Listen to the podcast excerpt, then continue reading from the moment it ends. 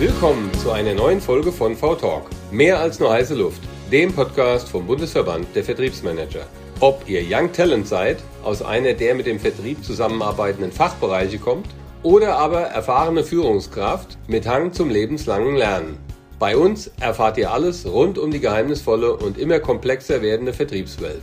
Schonungslos entzaubern wir für euch diese Blackbox und machen deren Zukunft maximal transparent. Mein Name ist Heinz-Georg Geisler und gemeinsam mit meiner Kollegin Ann-Kathrin de Moy freuen wir uns regelmäßig und immer wieder wie beim ersten Mal auf unsere tollen Interviewgäste.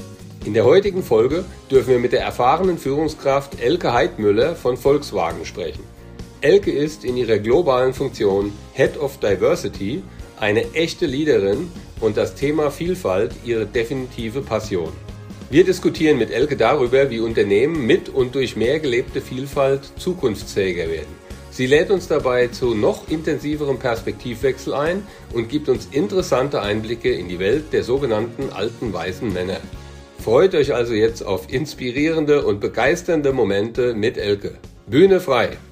Schön, dass du da bist. Ähm, ich, bin, ich bin tatsächlich auch ein bisschen aufgeregt, weil ich so ein kleines VW-Fangirl bin. Ähm, magst du mal erzählen, wie, wie deine Woche war? Mit was durftest du dich beschäftigen? Ja, diese Woche war super spannend, weil ich war nämlich davor die Woche im Urlaub und dann ist es natürlich immer, man kommt zurück und hat erstmal ganz, ganz viele Anfragen und ich bin Diversity, Equity and Inclusion Managerin und daher habe ich immer einen großen, vielfältigen Korb von Themen, die mich dann erwarten. Also sowohl Mitarbeitende fragen an, weil sie vielleicht eine Herausforderung haben an einer Stelle, wo sie das Gefühl haben, da sind wir noch nicht so gut aufgestellt, was äh, Equality betrifft.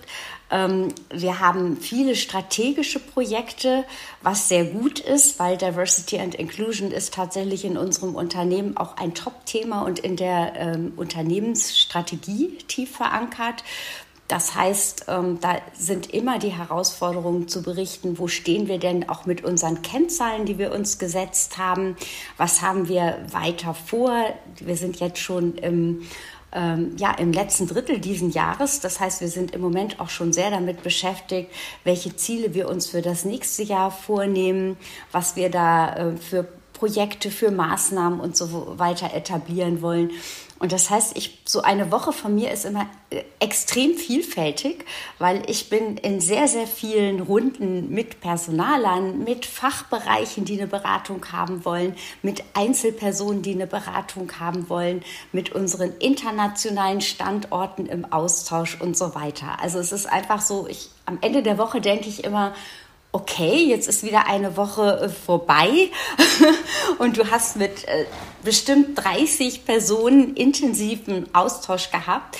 Ähm, so, jetzt musst du eigentlich mal runterfahren und, und aufschreiben, äh, welche Effekte du erzielt hast oder was du dir, welche Effekte du eigentlich noch erzielen möchtest, was du noch besser machen kannst. Also es ist manchmal wie so ein Rausch von Themen, die wir versuchen bestmöglich zu managen, aber sehr, sehr mhm. vielfältig auch. Welche sind denn die Kennzahlen, die äh, ja, im Hinblick auf Diversity dann für euch die wichtigsten sind? Ja, ich mag die immer gar nicht so gerne direkt nennen, weil natürlich ist eine unserer Hauptkennzahlen die Steigerung von Frauen im Management. Und äh, zwar sowohl in unsere, an, an all unseren deutschen Standorten als auch international oder eben weltweit. Ähm, und, ich, und wir haben eine zweite Kennzahl, das heißt die Erhöhung von Internationalität im Top-Management. Und warum mag ich das immer gar nicht sagen? Weil Diversity ist so viel mehr als nur die Frauenquote. Aber da die Frauenquote so ein hochemotional besetztes Thema ist, hängt man dann dort immer fest und stellt dann irgendwann fest, ja, wir wollen aber eigentlich gar nicht nur über Frauen reden. Andererseits ist es tatsächlich eine extrem wichtige äh, Quote, weil Frauen stellen ja nun mal die Majorität in der Gesellschaft oder eine der Majoritäten in der Gesellschaft dar. Und wenn man schon hier sozusagen Frauen auf dem Weg in ihrem Anteil in Richtung Entscheiderpositionen verliert, wie ist es dann erst mit Minoritäten in der Gesellschaft, die vielleicht andere Vielfaltskriterien abbilden? Und was macht ihr da für Also was sind da so die größten Stolpersteine, die ihr ausmacht? Ist es tatsächlich wirklich dieses Klischee-Thema, wir Frauen trauen uns nicht so viel zu und ähm, springen auf dem halben Weg ab oder ist es eigentlich doch was anderes?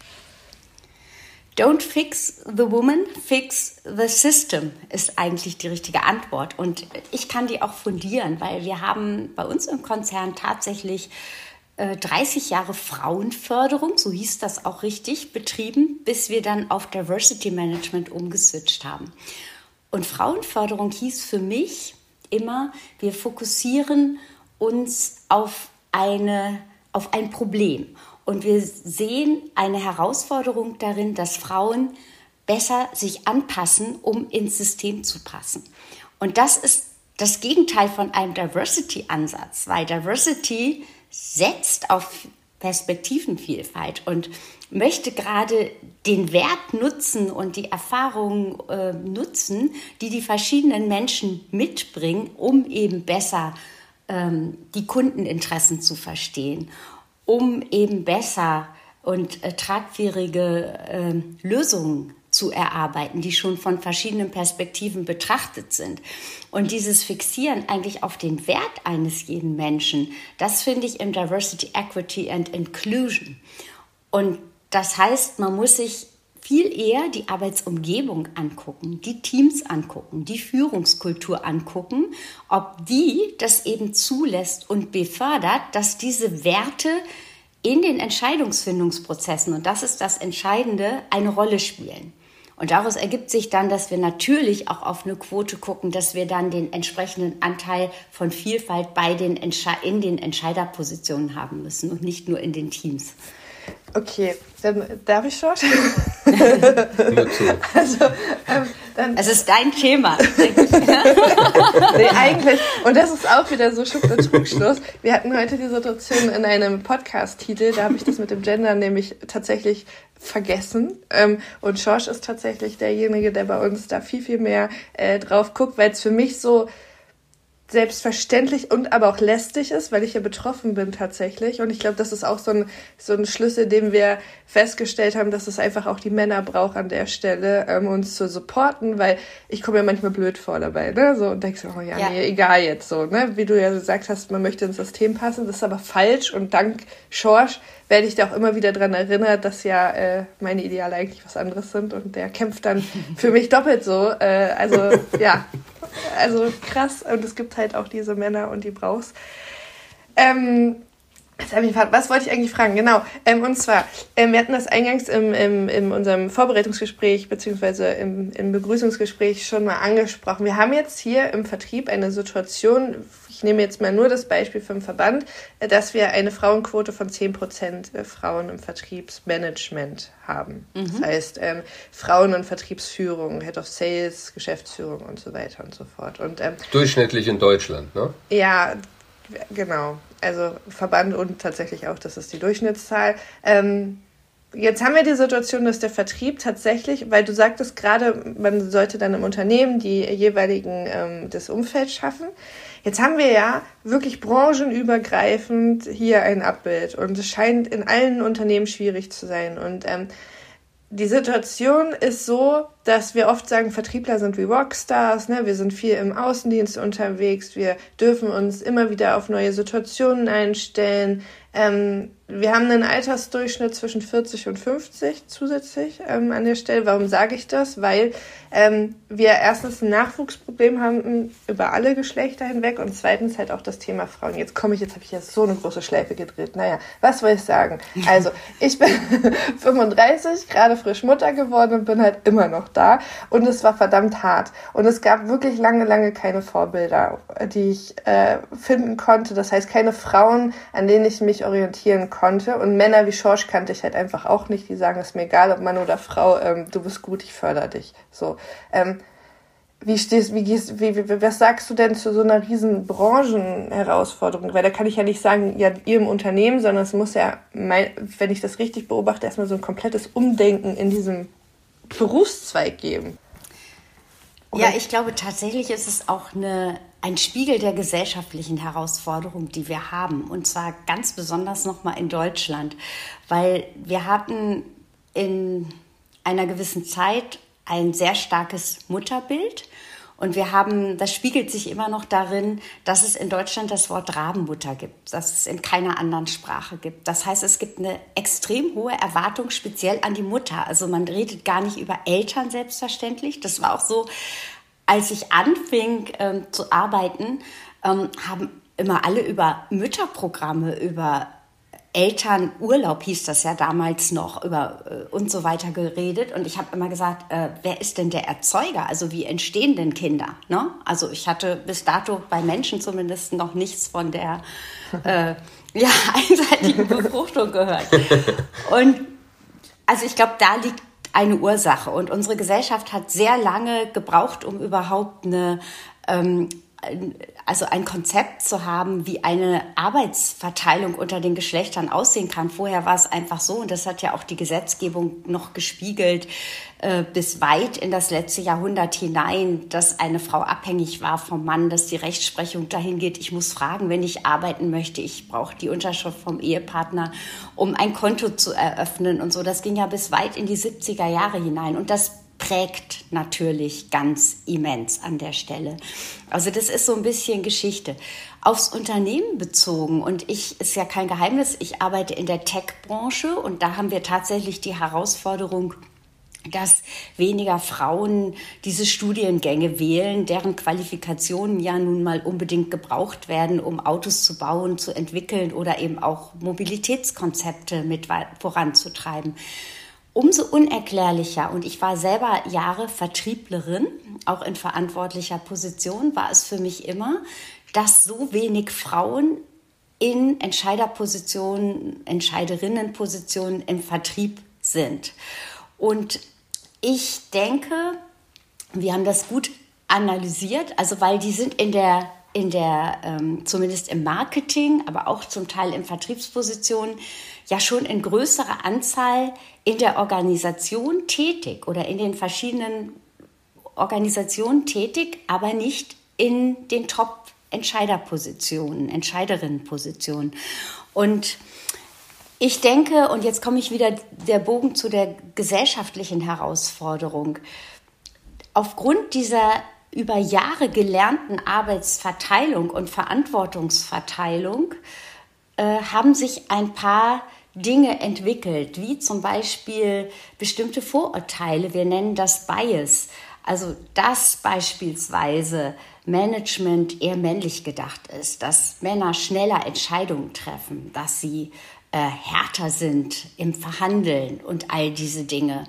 Und dass Frauen eben schneller, also eher eine Affinität dazu haben, sich um die Kinder zu kümmern, um Soziale zu kümmern und daher schon mal zeitlich eingeschränkter sind.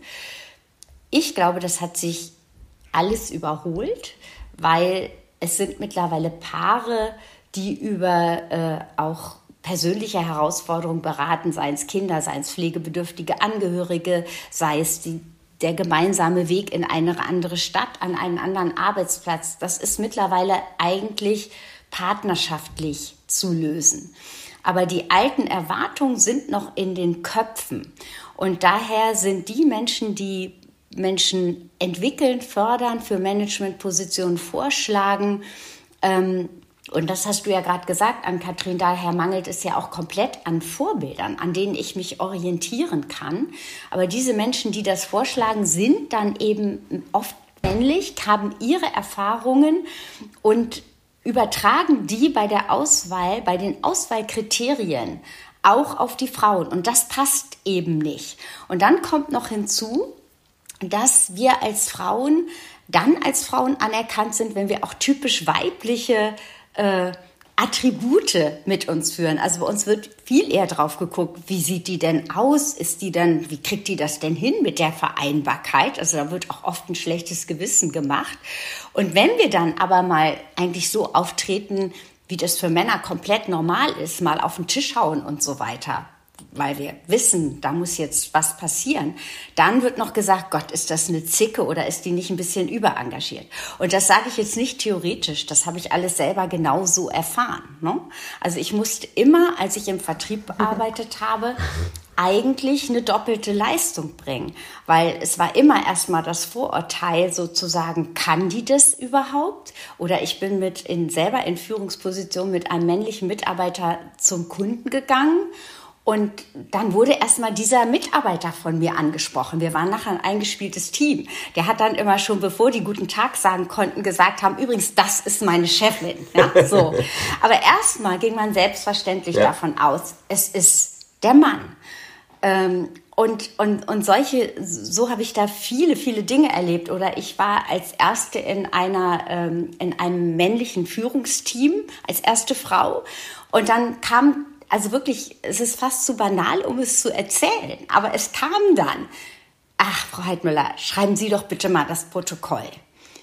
Äh, und beim ersten Mal ist man total baff und denkt, ja, jetzt will man ja auch nicht zickig sein und dann mhm. schreibt man es. Dann habe ich natürlich überlegt und das nächste Mal habe ich gesagt, Mensch, du hast so eine tolle Handschrift, ich finde, du solltest das schreiben. Ähm, oder es kommt, holen Sie doch mal den Kaffee. Also das ganze Repertoire wird gezogen und wenn man dann entsprechend reagieren würde, wie ein Mann reagiert, man muss es immer noch mit Charme machen. Man muss immer noch zeigen, man lacht auch ein bisschen drüber, aber nicht zu viel und so weiter.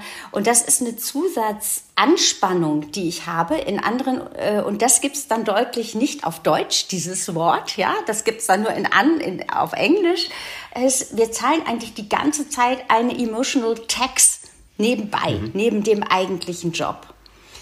Oder Mütter haben mir erzählt aus meinem Team, dass sie in den Kindergarten gehen und wenn sie dann kurz vor Schluss die Kinder abholen, dass gesagt wird, ja, Sie haben es ja auch nicht, ähm, haben Sie mal überlegt, Sie sind nicht einfach, haben Sie mal überlegt, ob Sie vielleicht nicht Teilzeit arbeiten wollen, ähm, das ist doch für das Kind besser. Also wo ich mich frage, was maßen sich da irgendwelche Personen an, über das Leben oder die, die Lebensorganisation von anderen zu entscheiden?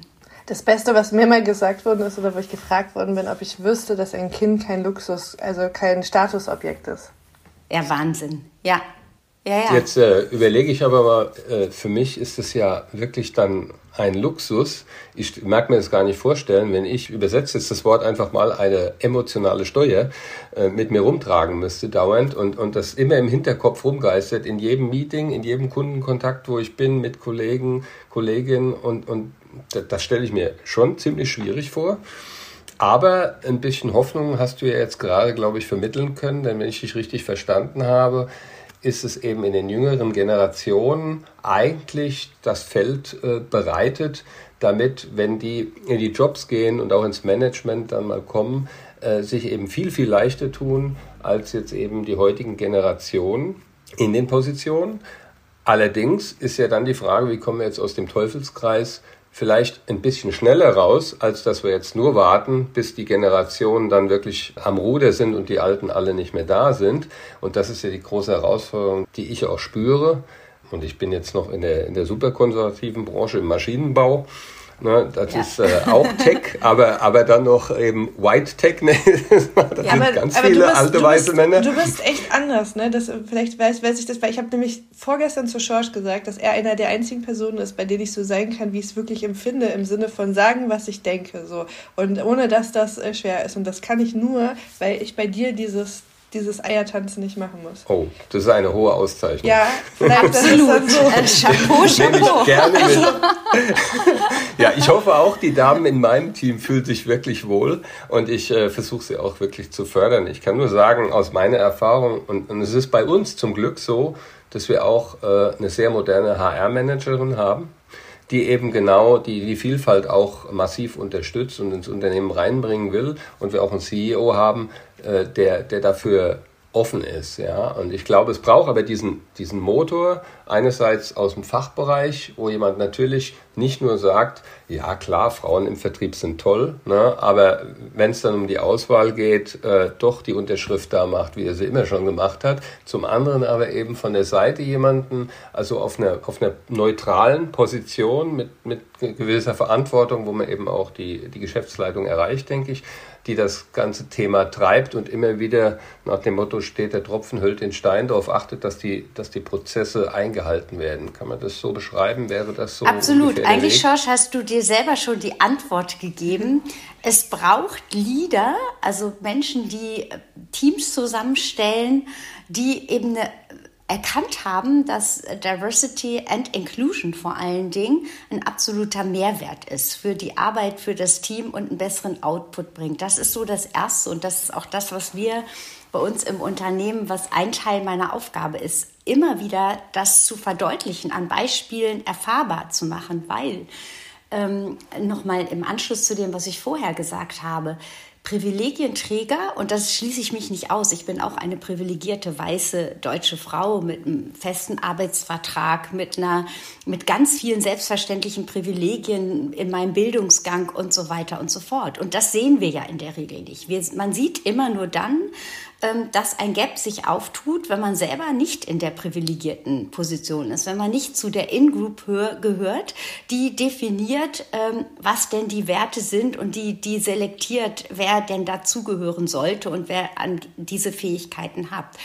Und also das eine ist, es, ähm, also du brauchst diese Vorbilder, und das ist auch egal, ob die männlich oder weiblich sind, aber die das vertreten. Und wenn sie männlich sind, wenn wir beim Thema Frauen sind, die auch eine Speak-up-Kultur haben und die uns zu Hilfe kommen. Ne? Also ich habe Sachen erlebt, die waren auch durchaus sexistisch äh, in meinem gesamten Leben, ja, also privat wie beruflich.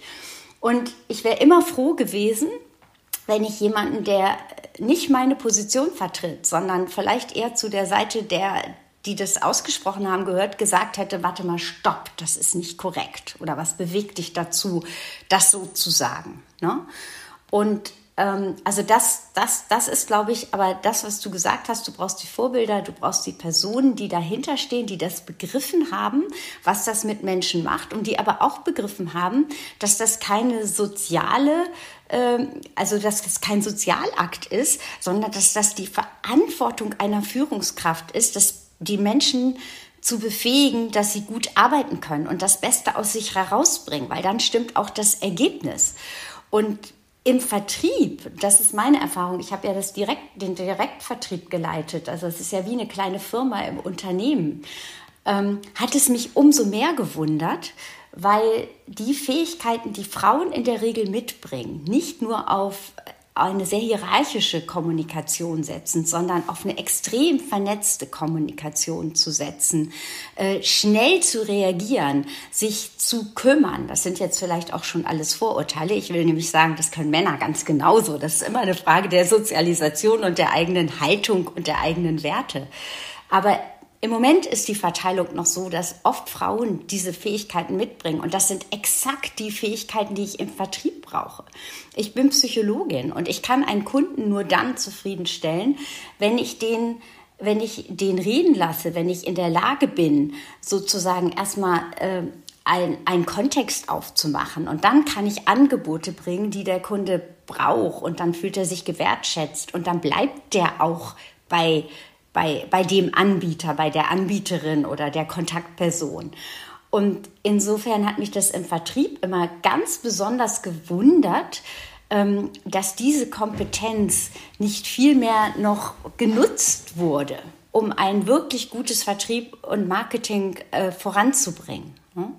Mhm. Aber ich kann nur sagen, es waren diese Biases und es war auch nicht böse gemeint. Das ist so, wir machen zum Beispiel ein großes, als wir gestartet sind mit Diversity Management, haben wir uns natürlich die verschiedenen Dimensionen angeguckt und wir haben auch viele äh, Interessengruppen, sogenannte Employee Resource Networks, die ich als Sounding Board nutze, um zu wissen, was passiert da so. Aber de facto unser erstes großes Projekt, ein Awareness-Training konzernweit zu machen mit allen Führungskräften um genau zu versuchen, dass sie so open-minded sind, dass sie überhaupt mal die Perspektive wechseln und sich mal in die Perspektive einer Frau oder wie auch immer eines internationalen Kollegen, der vielleicht nicht fließend Deutsch spricht oder eine andere Sprache hat, einen anderen Kulturhintergrund hat, reinversetzen. Weil in der Kommunikation werden die Werte geschaffen und in der Kommunikation kann ich andere Menschen auch beeinflussen und überzeugen. wenn das nicht stattfindet, entwickelt es sich auch nicht voran. Und daher so, das ist, war ja genau, was du auch gesagt hast. Man muss sich kümmern. Wie viel Prozent der Unternehmen, glaubst du, sind bereit dafür, Stand heute in Deutschland oder im deutschsprachigen Raum? Grob. Ich würde mich jetzt nicht auf eine Prozentzahl festlegen, weil ich glaube, es hat sehr viel damit zu tun, dass die ganzen großen Unternehmen über die ESG-Kriterien und die Ziele in Social Sustainability wirklich dieses Thema jetzt auch entdeckt haben, weil ja auch die Ratingagenturen Unternehmen den Unternehmenswert ein Stück weit zumindest danach bemessen, inwieweit sie ähm, eine Awareness zum Thema äh, Equity, Diversity, Inclusion auch haben und leben. Bei den kleinen Unternehmen oder mittleren Unternehmen kann ich es nicht zu Ende beurteilen. Ne? Ich glaube nur, dass das Thema ein gesellschaftlicher Trend ist. Und wie das immer so ist bei Trends, gibt es dann natürlich auch einen Gegentrend. Ja? Also wo das scheinbar Angst macht, diese Art mhm. von Veränderungspotenzial in der Gesellschaft, die eben erfordert, dass Menschen, Frauen, Männer, alle, ne? das ist keine Einbahnstraße, Diversity, and Inclusion, sondern dass alle ihre Komfortzone ein Stück verlassen, bereit sind zu reflektieren, welche Privilegien sie für selbstverständlich halten, um auf den anderen zuzugehen. Also ich bin als Psychologin sowohl im Vertrieb, war, ich, äh, war mehr meine psychologischen Fähigkeiten gefragt, als auch im Diversity Management, als die fachlichen, weil die fachlichen kann ich mir aneignen. Mhm. On the job aber sozusagen auch bereit zu sein, die Haltung zu haben, auf Menschen zuzugehen, sich zu öffnen und einen lebenslangen Lernprozess voranzubringen. Ich glaube, das ist der Schlüssel. Was ähm, bringst du Menschen entgegen, die, beziehungsweise andersrum, ich fange mal anders an, das, was uns oft begegnet, auch wenn wir das Thema ähm, ansprechen, ähm, auch zum Beispiel auf Verbandsebene oder auch wenn ich Diskussionen im Privaten darüber führe, ist immer ähm, oder ist oft, ähm, dieses Thema, haben wir gerade nicht andere Probleme, um die wir uns kümmern sollten? Ja, höre ich täglich. Oder sagen wir mal so, ich höre es kaum noch, weil ich mittlerweile auf so einem hierarchischen Level bin, für die Group verantwortlich und dann habe ich immer so das Gefühl, oh, da können wir das jetzt nicht sagen, ja, so, mhm. da müssen wir eher mal so sagen, ja, wir haben das Thema verstanden, aber und das hatten wir vorhin auch, ich messe Personen nie nach dem, was sie sagen. Ich messe sie immer am Handeln. Ne? Also so. Also das ist mir egal. Das ist so einfach zu sagen, ich finde Diversity gut, ich habe keine Vorurteile und so weiter. Ne? Also denke ich immer, nee, du bist ja kein, du bist ja kein Gott. Also du hast das, äh, also du hast auch überall da noch Herausforderungen, wie ich übrigens auch. Ne? Ich habe so einen implizit Bias-Test gemacht und habe da schon, das vor ein paar Jahren, habe da schon einige Jahre mich mit diesem Thema intellektuell, praktisch und als Psychologin in Trainings auseinandergesetzt. Und was kam raus? Ich habe ein, äh, zwar kein großes, aber ich habe ein ähm, latentes Bias gegenüber Frauen, also bezogen auf Geschlechter. Ne? Also was aber kein Wunder ist, weil ich bin ja äh, nicht jung, ich bin äh, jetzt 60, das heißt, ich bin auch in einem Alter, ich habe viel, viel Lebenserfahrung und ich habe ja meine Erfahrung in dieser Gesellschaft, wie sie eben gestrickt ist, gemacht. Ne? Und äh, insofern äh, passiert es täglich und meine Erfahrung ist die, ich kann ganz viel PowerPoint machen, ne? machen wir natürlich auch. Wir erklären alles, warum machen wir das, welche KPIs haben wir, welche Maßnahmen haben wir. Das, was wirklich erfolgreich ist, ist, dass man Allies gewinnt im Unternehmen, die mhm. dieses Thema verkörpern. Ich sage bewusst nicht, die sagen, oh Gott, das scheint gerade karriererelevant zu sein, dass man sagt, man hat ein gutes Verhältnis zu Diversity und findet das cool. Ne? Aber ich sage so ein bisschen Lachs dann auch immer, also das macht euch weder jünger oder hipper. Ihr müsst es einfach leben. Dann habt ihr die Erlebnisse und dann kommt es auch von selbst. Ja, so, also weil das ja auch so ein bisschen ein hippes Thema im Moment ist. Ne? Und du musst mit den Menschen reden. Ich bewege mehr im Vier-Augen-Gespräch als mit jedem PowerPoint-Vortrag. Und ich glaube, mein Team, wir sind alle intrinsisch motiviert. Das ist wichtig bei so einem Thema. Man muss das Vorbild sein und man muss andere Menschen inspirieren und mitnehmen können, da drin zu sagen, das ist der Vorteil davon. Also Win-Win. Dann, dann kommt was in Gang.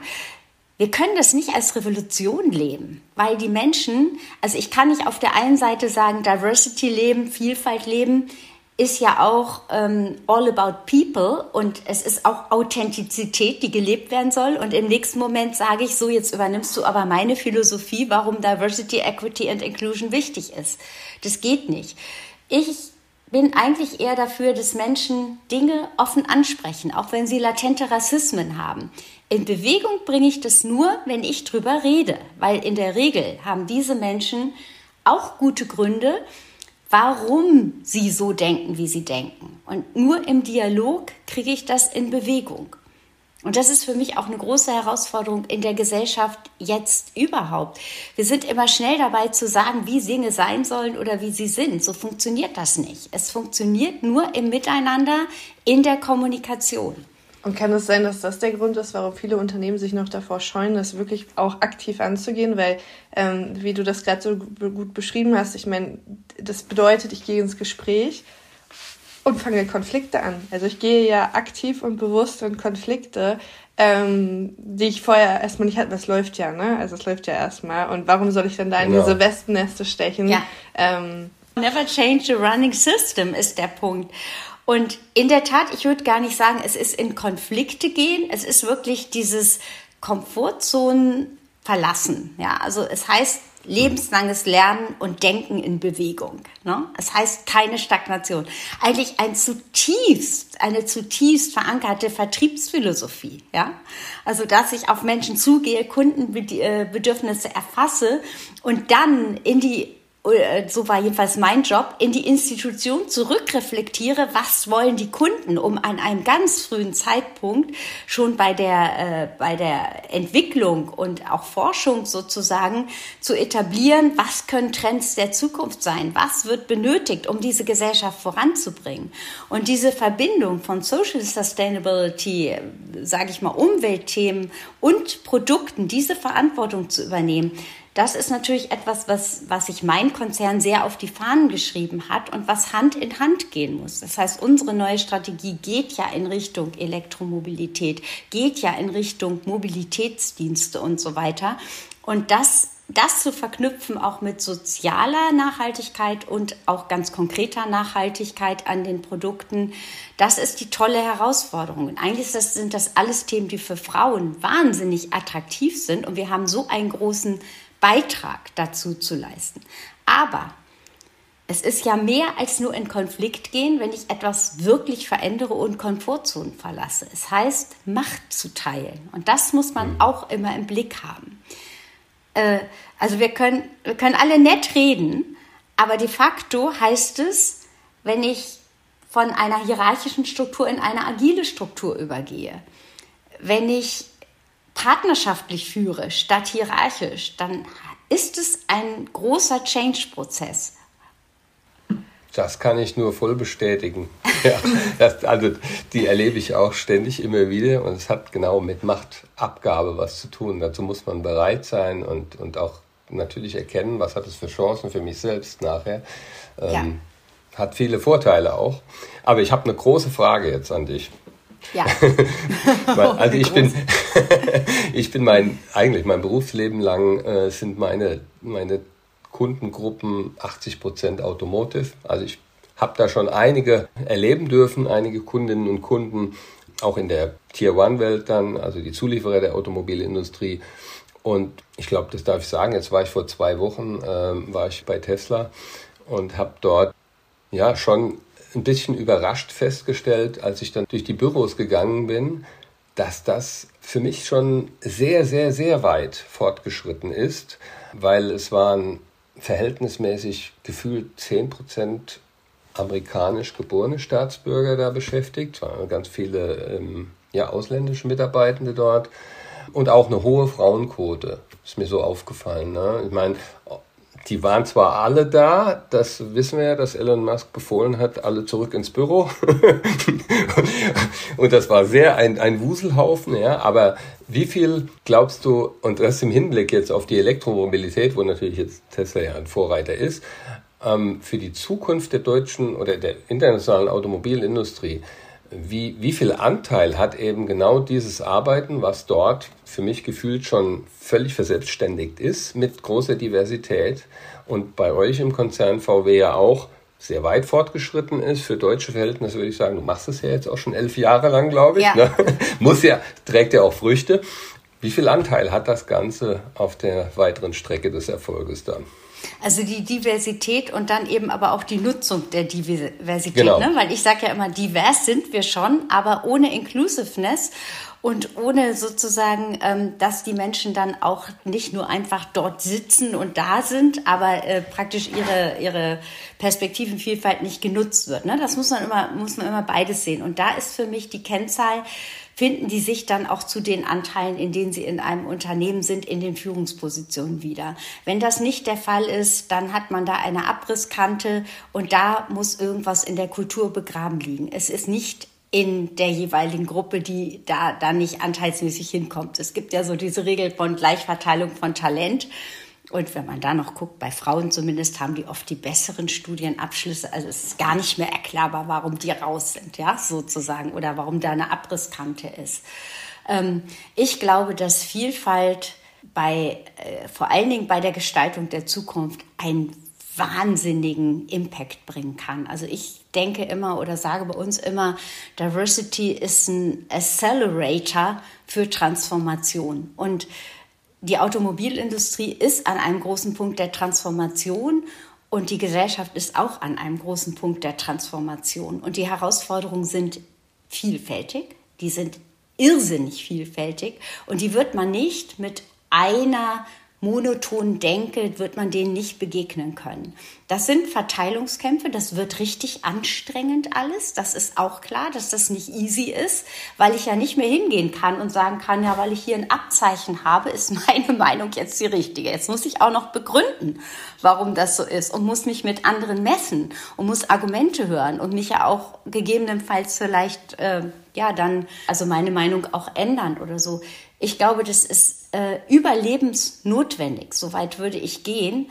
Wenn wir das nicht hinkriegen, Vielfältigkeit abzubilden und ähm, die Menschen mitzunehmen, dann werden wir eine große Spaltung hinbekommen, was ja jetzt sich politisch auch an vielen Punkten abzeichnet und zeigt, wie antidemokratisch die Effekte dann sind. Und äh, daher ist das enorm, enorm wichtig.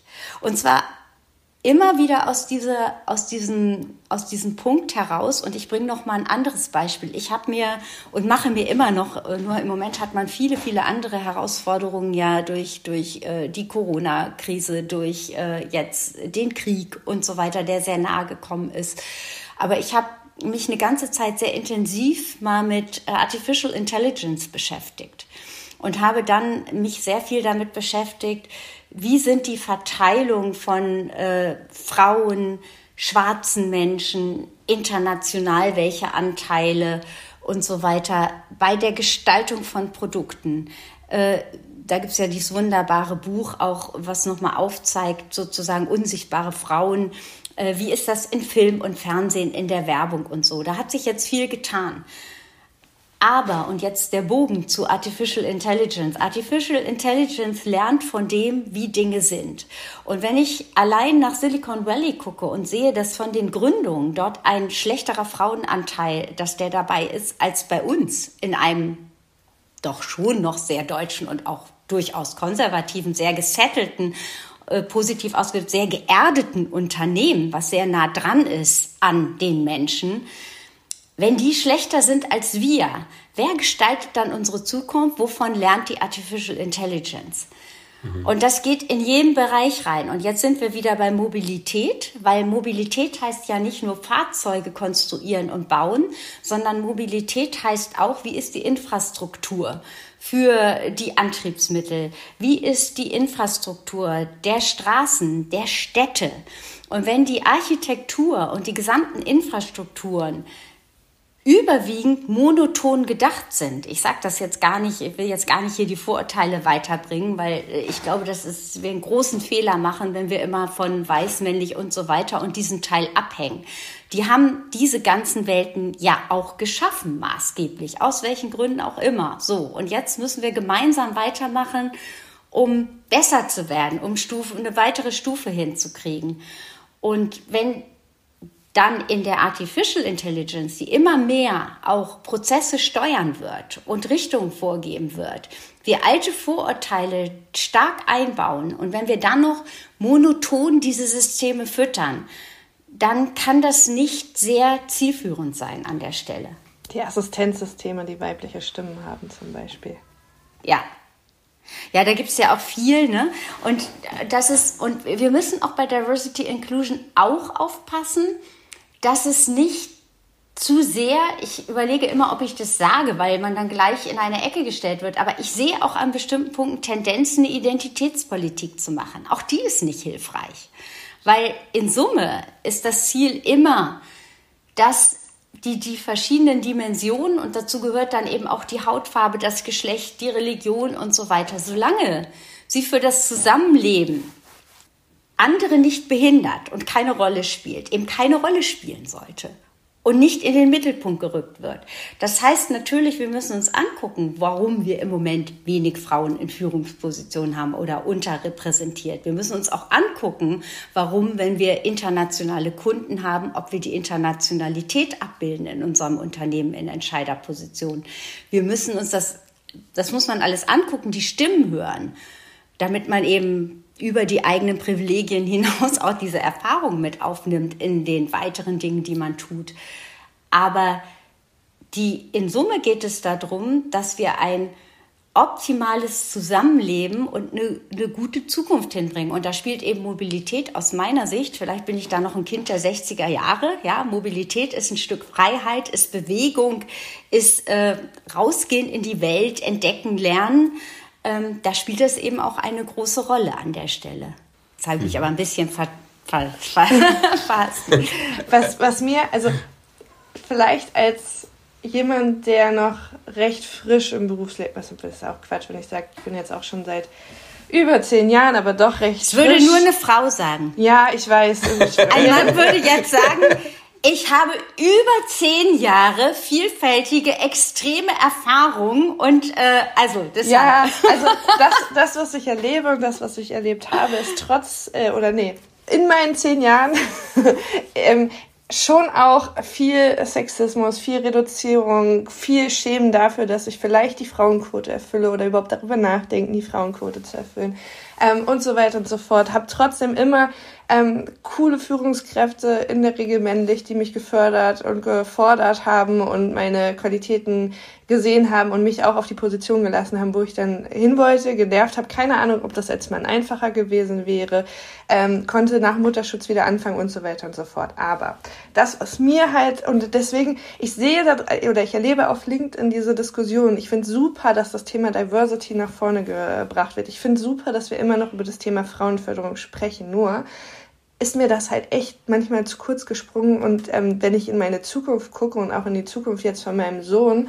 ähm, mir fehlt da halt ein wichtiger Punkt, von dem ich dachte, bis mein Kind auf die Welt gekommen ist, wir wären schon viel, viel weiter. Und äh, deswegen ist mir wichtig, dass ich das nochmal anspreche, weil ich glaube, dass das auch für viele Vertriebsorganisationen nochmal ein wichtiger Punkt ist. Ähm, wird sehr persönlich. Äh, ich strauche halt gerade sehr an dieser Situation und mein Kind ist jetzt schon 16 Monate überhaupt wie oft sitze ich da und sage so, okay, erst klar, super anstrengend. Ich dachte, ich gehe jetzt Vorreiterin voran, aber jetzt höre ich auf, weil ich schaff's nicht mehr. So, ähm, das ist meine Perspektive und auf der Perspektive meines Mannes, der halt auch in Elternzeit war für äh, fast vier Monate, immer die Frage, äh, ja, warum machst du das und so? Und ich habe gesagt, hä, aber Emanzipation hat ja zwei Seiten, die Medaille. Wenn ich arbeiten gehen will und früh wieder arbeiten gehen will, weil ich mir das erarbeitet habe und einfach ich das auch für mich brauche, dann bedeutet das, dass jemand anders, das, was du meintest, auch mit dem Verteilen auf einmal Macht abgeben, verliert ja auch Macht über mich, wir sind gleichberechtigt an der Stelle, ne? Er muss er sich halt auch oft rechtfertigen, warum er das zulässt und solche Themen.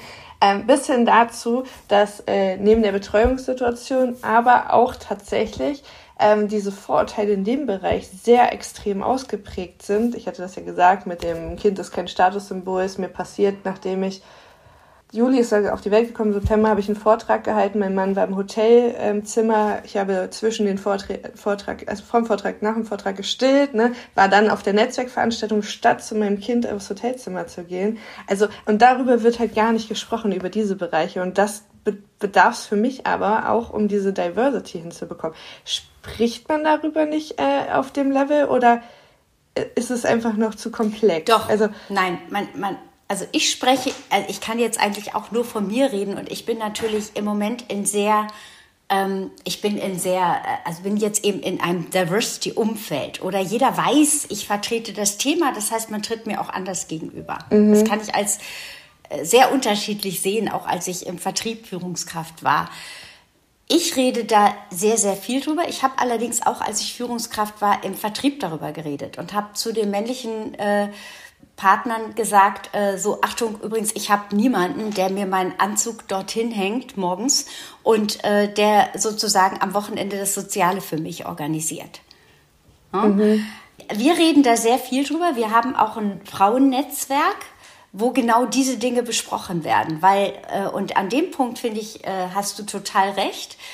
Ähm, das ändert sich sehr, sehr langsam, aber viele Frauen in meiner Generation haben sich gar nicht getraut, darüber zu reden, weil das ihre Kompetenz als Managerin sozusagen angezweifelt hätte. Ja, also dieser Anpassungsdruck, so zu sein wie die Männer und noch ein bisschen besser, um überhaupt eine Chance haben, zu haben, in dem Unternehmen Karriere zu machen, das löst sich jetzt erst sehr langsam auf. Und das ist übrigens, das finde ich spannend, kein Geschlechter, keine Geschlechterfrage. Das heißt, das ist eine Frage, wie Führungskräfte, welche Haltung sie selbst dazu haben und welche Erfahrungen sie haben. Und ich werde auch mal persönlich mal mehr natürlich, da ich das sehr lange mache, sehr viel theoretische äh, Gedanken darüber, warum Dinge sich so langsam bewegen. Ja, also ich bin jetzt auch Vertrieblerin, jetzt bin ich in HR und will, denke mal so, jetzt klar, was wir hier jetzt machen müssen und jetzt ändern wir das. Und dann zack, zack geht es voran. Und so einfach ist es nicht, weil es ist eben ein evolutionärer Prozess und kein revolutionärer. Ne? Und eine große Rolle spielt dabei erstmal Transparenz zu schaffen. Und da sind wir wieder bei dem Machtthema. Weil Transparenz schaffen heißt, sich transparent zu machen und das andere mitreden wollen. Und wir haben noch sehr, sehr viele Menschen, die gewohnt sind, dass sie ihr Wissen für sich behalten und dass sie sozusagen diese Bottleneck-Entscheidung für sich beanspruchen. Und dann kann da keiner reinreden und ist auch nicht so klar, muss ich nicht diskutieren, ob ich die richtige Entscheidung getroffen habe oder nicht. Ne? Mhm. Und Transparenz hieße aber eben auch im Sinne von Diversity and Inclusion, dass man sich die unterschiedlichen Lebensherausforderungen, die jung, zum Beispiel junge Eltern, ich würde gar nicht sagen Frauen besonders, in der Stillzeit mhm. natürlich besonders, aber im Grunde junge Eltern haben, dass die einfach thematisch sind und dass die angesprochen werden und dass man dann guckt, was geht. Und das ist in jedem Arbeitsbereich komplett different. Das, da ist nicht one fits for all. Und das, was du gesagt hast, das ist, wir haben zum Beispiel eine Vätergruppe bei uns im Werk und wir machen auch Väterarbeit, weil ich sage auch immer, es ist nicht so, dass gerade die Frauen, also wir müssen die Väter, die haben andere Herausforderungen und Biases, die ihnen begegnen, wie zum Beispiel, was du gerade gesagt hast, ach, du machst jetzt fünf Monate Elternzeit, kann deine Frau das nicht übernehmen? Hast du keine Frau? Hast in Klammer auf, Klammer zu, das sagt ja heute keiner mehr zu sagen, hast du die nicht im Griff? Ach, das, ja? trauen sich, das, das, trauen sich auch Leute zu sagen. Oh also Gott, da musst du also keiner, nicht mehr. Also, wie gesagt, wie gesagt, ich dachte, wir werden weiter und äh, ja. es ist wirklich, ich hätte ein Buch schreiben können über was da passiert ja. ist. Also ich habe mich gefühlt 50 Jahre zurück Absolut. Ja. Aber ich meine, was kann man machen? Wir sind alle noch Vorreiterinnen. Ne? Wenn wir zurückgucken, ich habe in einem Jahr meine Kinder bekommen. Ich glaube, vier Jahre nachdem abgeschafft war, dass mein Mann hätte unterschreiben müssen, dass ich arbeiten darf. Ja, so. Also da denke ich auch immer wieder, boah, dafür sind wir schon ganz gut vorangekommen. Und wir sind Pionierinnen und ich glaube, das, was, was zum Thema Frauen noch zu sagen ist, dass es natürlich viel wünschenswerter wäre, dass wir uns gegenseitig viel mehr unterstützen an der Stelle. Jetzt komme ich schon wieder ins Tipp geben, aber im Grunde habe ich mir versucht, so eine Distanz dazu anzugewöhnen, zu wissen, dass es nie persönlich zu nehmen, sondern eher auch so ein Schmunzeln und zu denken, Gott, wie privilegiert bin ich denn, dass ich mich mit diesen zurückgebliebenen Ansichten gar nicht mehr so konfrontieren muss. Weil was ja oft dahinter steht, ist, dass Menschen gerade in meinem Alterssegment für ihre Karriere ganz viel geopfert haben. Die haben sehr, sehr viele Stunden gearbeitet. Die haben oft ihre Ehen ruiniert. Frauen haben keine Kinder gekriegt oder nur eins, obwohl sie gerne mehr gehabt hätten. Ähm, all das. Männer haben keinen Kontakt zu ihren Kindern, die da sind. Das sind im Grunde halb Fremde für die und so weiter und so fort. Und wenn ich jetzt komme als Diversity Managerin und sage denen so, die, die neue Welt, die könnte viel netter aussehen. Ja? Du verlierst vielleicht ein bisschen an Hierarchiebewusstsein, du verlierst vielleicht sogar ein bisschen an Gehalt, wenn man das anders verteilen würde aber dafür gewinnst du ein unglaublich reiches Leben. Ja? Also du bist auf einmal drin in den Erfahrungen, die man mit Kindern machen kann, die man in der Partnerschaft machen kann, die man in der Freizeit machen kann. Eben in all diese Dinge, die man in der uralten, sehr strikten Karriereentwicklung ja kaum zugekommen ist. Mhm. Dann dann gibt es Menschen, die verstehen das und die können das zulassen. Und ich treffe auf ganz, ganz viele Menschen, die dann dicht machen, weil ihr gesamtes Lebenswerk, das ist zu gefährlich für die, sich damit zu konfrontieren. Das macht denen richtig Angst. Und dann kommt wieder die Psychologin in mir durch und ich kann das irgendwie nachvollziehen. Weil wer möchte irgendwann zurückblicken, obwohl man sie so drauf dressiert hat, zu sagen, boah, wenn du da ganz oben ankommst, ja, super cool als Mann, ja, dann bist du wer. So, und jetzt merken sie auf einmal, sie sind wer mit einer ungeheuren Leere im Kopf gleichzeitig. Ja, mhm. so. Und das ist natürlich schwierig. Und das heißt, auch das muss man beobachten. Was haben Menschen aufgegeben, Frauen wie Männer, um dahin zu kommen, wo sie sind? Und jetzt kommen wir und wollen das alles revolutionieren. Das funktioniert nicht. Auch das ist eine Gruppe, von Menschen, die spezielle Lebenserfahrung haben, die die unglaublich gerne auch teilen und dann darüber vielleicht auch im Austausch ins Nachdenken kommen. Und da ist zum Beispiel so ein Reverse Management eine unheimlich gute Sache, dass man nämlich gar nicht sagt, junge Führungskraft wird von einer älteren, kriegt einen älteren Mentor, sondern andersrum die ältere Führungskraft kriegt einen jungen Mentor. Ne? Kann man am Anfang, damit es kein Gesichtsverlust ist, noch darüber spielen, digitale Medien, ein bisschen Austausch darüber, was ist neu. Aber im Grunde geht es immer um Lebenskonzepte. Welche Werte habe ich? Welche Haltung habe ich? Und um ein ganzheitliches Konzept. Und es ist doch traurig, dass so viele Menschen in unserem Arbeitsalltag, wie er organisiert ist, kaum mehr dazu kommen, sich auf diese inneren Werte also überhaupt zu merken, welche sie selber haben wollen. Es muss ja auch nicht jeder die gleichen haben, aber überhaupt den Reflexionsraum sich geben zu können, darüber nachzudenken, weil viele doch wirklich so in der Mühle stecken, äh, einfach nur zu funktionieren. Und deshalb dieses Vertriebsthema, das geht mir auch, weil ich da äh, ein paar Jahre ja doch gearbeitet habe, äh, das geht mir immer nicht aus dem Kopf, weil ich habe da so viele Erfahrungen gemacht, dass ich habe zum Beispiel ein Verkäuferinnenprogramm mit betreut. Und die Verkäuferin, auch gerade im Nutzfahrzeugbereich, ja, da haben alle erstmal gesagt, oh, die kriegen doch keinen Fuß auf die Erde, ja, bei den gestandenen Handwerkern und Männern und so weiter. Und das Gegenteil war der Fall. Mhm. Die wurden, wenn sie Fachkompetenz, und dafür gehe ich immer von aus, dass man nie wegen des Geschlechts irgendwo hinberufen wird. Man braucht natürlich immer, muss seinen Besteckkasten dabei haben. Äh, die wurden verehrt, weil die eine ganz andere Art von Kundenbindung gelebt haben, die sehr gut gepasst hat zu dem, was, äh, was, was, was Kleinstunternehmen auch brauchen, nämlich eine gewisse Flexibilität, auch mal ein über den, über den Deckel ranzugucken, weil sie besondere Anforderungen haben und so weiter. Also eigentlich sind da überall noch solche Schätze versteckt, äh, wo wir dringend dran müssen. Und ich bin sehr stolz darauf, wir haben bei uns im Unternehmen eine Vertriebsvorständin in einer unserer Marken, die auch in der Konzernverantwortung ist und die, glaube ich, ein großes Vorbild für viele, viele Frauen ist in der, in der Branche. Du hast ja jetzt nun diesen ja durchaus manchmal steinigen Weg äh, lange beschritten, auch bei Volkswagen. In den Momenten, ja, wo du gefallen bist, hingefallen bist und es war einfach ein ganz bescheidener Tag. Wie hast du dich wieder motiviert? Wie stehst du wieder auf, typischerweise? Ich bin sehr intellektueller Typ. Mir sind oft solche Sachen passiert, ja. Ich falle dann, wenn ich etwas ungerecht finde. Ich bin nicht typisch weiblich, also wenn mich jemand hart angeht und ich denke, ich bin im Recht, kann man auch sagen, bin ich rechthaberisch, dann denke ich, dieser Idiot, ja, so.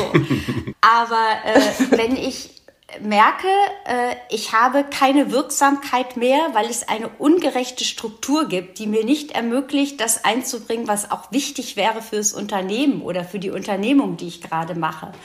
Das gilt privat wie beruflich. Ähm, dann reflektiere ich das, also dann versuche ich mich nochmal durch Wissen selber zu setteln, weil es ist ja in der Tat auch nie ausgeschlossen, dass man selber auf einem falsch, in einer falschen Wahrnehmung ist. Für mich gilt ja ganz genauso, die Komfortzone zu verlassen. Äh, dann mache ich Sport und dann habe ich mal bei einem Kommunikationstraining etwas gelernt von Marion Knarz, äh, die in ihren Präsentationen immer das Beispiel von Gerhard Schröder gebracht hat als er am Wahlabend ja so furchtbar äh, vergeigt hat seinen Auftritt, ja, so, so nach dem Motto, als die Wahlen schon äh, Ergebnisse ganz klar waren, dass Merkel übernimmt und er gesagt hat, oh, niemals und so. Und er wurde am nächsten Tag interviewt und das hat Marion Knarz in ihrem äh, Training uns gezeigt. Äh, und in diesem Interview hat er gesagt, als er gefragt wurde, war das gestern nicht daneben? Doris hat gesagt, es war suboptimal. Und diesen Spruch sage ich mir eigentlich immer, auch wenn ich denke, ja, oh Gott, den Auftritt hättest du echt besser hinlegen können. Oder, oh Gott, warum hast du in dieser Sitzung den Punkt nicht gemacht oder das Budget nicht gekriegt und so. Dann gehe ich raus und denke ganz kurz, oh Gott, was mache ich alles und so. Und dann denke ich, Doris hat gesagt, es ist suboptimal, knapp an optimal vorbei. okay, kurzer Werbeschlenker für Skiboss, so heißt die Firma, ne? ja, ja, genau. Nee, das müsst, müsst ihr ja so nicht nehmen. Aber ich habe also Reflexion, Sport und sich selbst nicht so wichtig nehmen und weitermachen. Und Austausch mit einem Sparingspartner vielleicht? Unbedingt. Und natürlich ein Austausch mit ja ein, zwei Frauen, die ich wirklich habe, weil wir ähnliches erleben und uns wirklich austauschen darüber und uns wieder ins rechte Licht rücken. Aber Selbsttumor hilft immer. Ja. Ich glaube, das Glas ist auch immer halb voll, ansonsten wäre ich schon längst gescheitert, aber Unbedingt. So, so mit Rückblick äh, ist es dann tatsächlich auch witzig, aber in der Situation manchmal echt hart. Wenn ihr noch eine Minute habt, ich, das ist, wenn ich über die Quote rede und gehe in die Veranstaltung rein und das sind überwiegend Männer. Und da wird natürlich auch gesagt, die Quote ist falsch, es geht nach Qualifikation, dann erkläre ich alles und so weiter mhm. und so fort. Und dann wird gesagt, wir Männer haben keine Chance mehr oder eine schlechtere und es ist ungerecht. Und dann sage ich immer, okay, als Psychologin kann ich sagen, ein Glas kann ich sagen, ist halb voll oder ist halb leer. Aber wenn ich eine 25-prozentige Frauenquote habe, ist es ziemlich klar, dass es zwei Drittel gefüllt ist für Männer. Und als Psychologin muss ich sagen, wer dann sagt, das Glas ist halb leer, hat eine Diagnose. Ne? Was halt auch super spannend ist, weil äh, jetzt auch wieder voll Schubladen auf. Jede Frau, also wie oft habe ich hier nachts gesessen und habe mich einfach fachlich immer noch weiter und weiter entwickelt, weil ich dachte, ich muss irgendwie mithalten. Mach ich auch. Ja, also und dann zu sagen, ich habe keine Chance, du musst man ja einfach nur ein bisschen fleißig sein dann, oder? Ja, ja, ich sag dann auch immer, also jetzt rüttelt euch mal ein bisschen, freut euch doch über ein bisschen Konkurrenz, was euch herausfordert, ja? Es geht um Qualität und nicht ums Geschlecht. Ähm, noch eine wichtige Frage. Wenn jetzt unsere ZuhörerInnen ähm, Lust haben, tatsächlich mehr zu erfahren oder ähm, haben irgendwelche Fragen, die sie brennend interessieren, äh, wie und wo dürfen die sich, die sich, ich habe schon Wortfindung schon, die dich äh, kontaktieren? Also sagen wir mal so, ich weiß, dass ich habe im Moment mein Sekretariat, also ich krieg erst wieder ein neues Sekretariat und ich weiß, dass ich ganz schlecht bin im schnellen Reagieren in E-Mail-Fächern. Deshalb wäre eigentlich die Frage, kann man das sammeln und dann äh, nochmal, also so, dass ich so eine Sammlung kriegen würde, weil ich befürchte, dass ich sonst irgendwas untergeht. Okay. Das probieren wir diesmal aus. Haben also wir noch nie alle, gemacht. Alle Fragen an uns äh, und wir äh, leiten sie dann an dich weiter. Machen wir. Viel gelernt. Danke für deine Zeit. Ähm, ja, Alles wahnsinnig. Klar. Hat mir einen Spaß ganz herzlichen gemacht. Dank. Ja, uns auch. Ja. Mir sehr viel Spaß gemacht. Also, macht's ganz gut. Ganz viel Spaß. Bis dann. Bis Tschüss. Vielen Dank. Ciao. Tschüss. Wie hat euch diese Folge gefallen? Gebt uns gerne euer Feedback und Fragen über die Podcast-Plattform oder LinkedIn. Seid ihr bereits Mitglied im Verband? So oder so, schaut doch gerne mal vorbei unter www.dievertriebsmanager.de. Tschüss, Anni und George.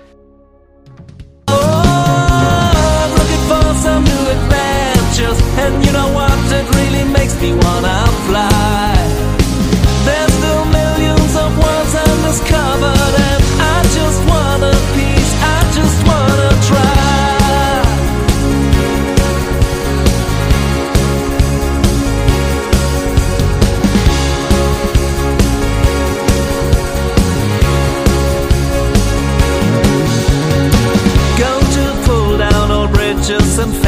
place and shake off the boundaries of life. I just wanna meet who meets my expenses. I'm ready for the big surprise. Surely end up in new constellations, which I've never pictured before.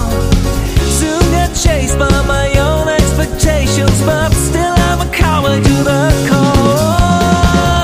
Looking for some new adventures, and you know what? me wanna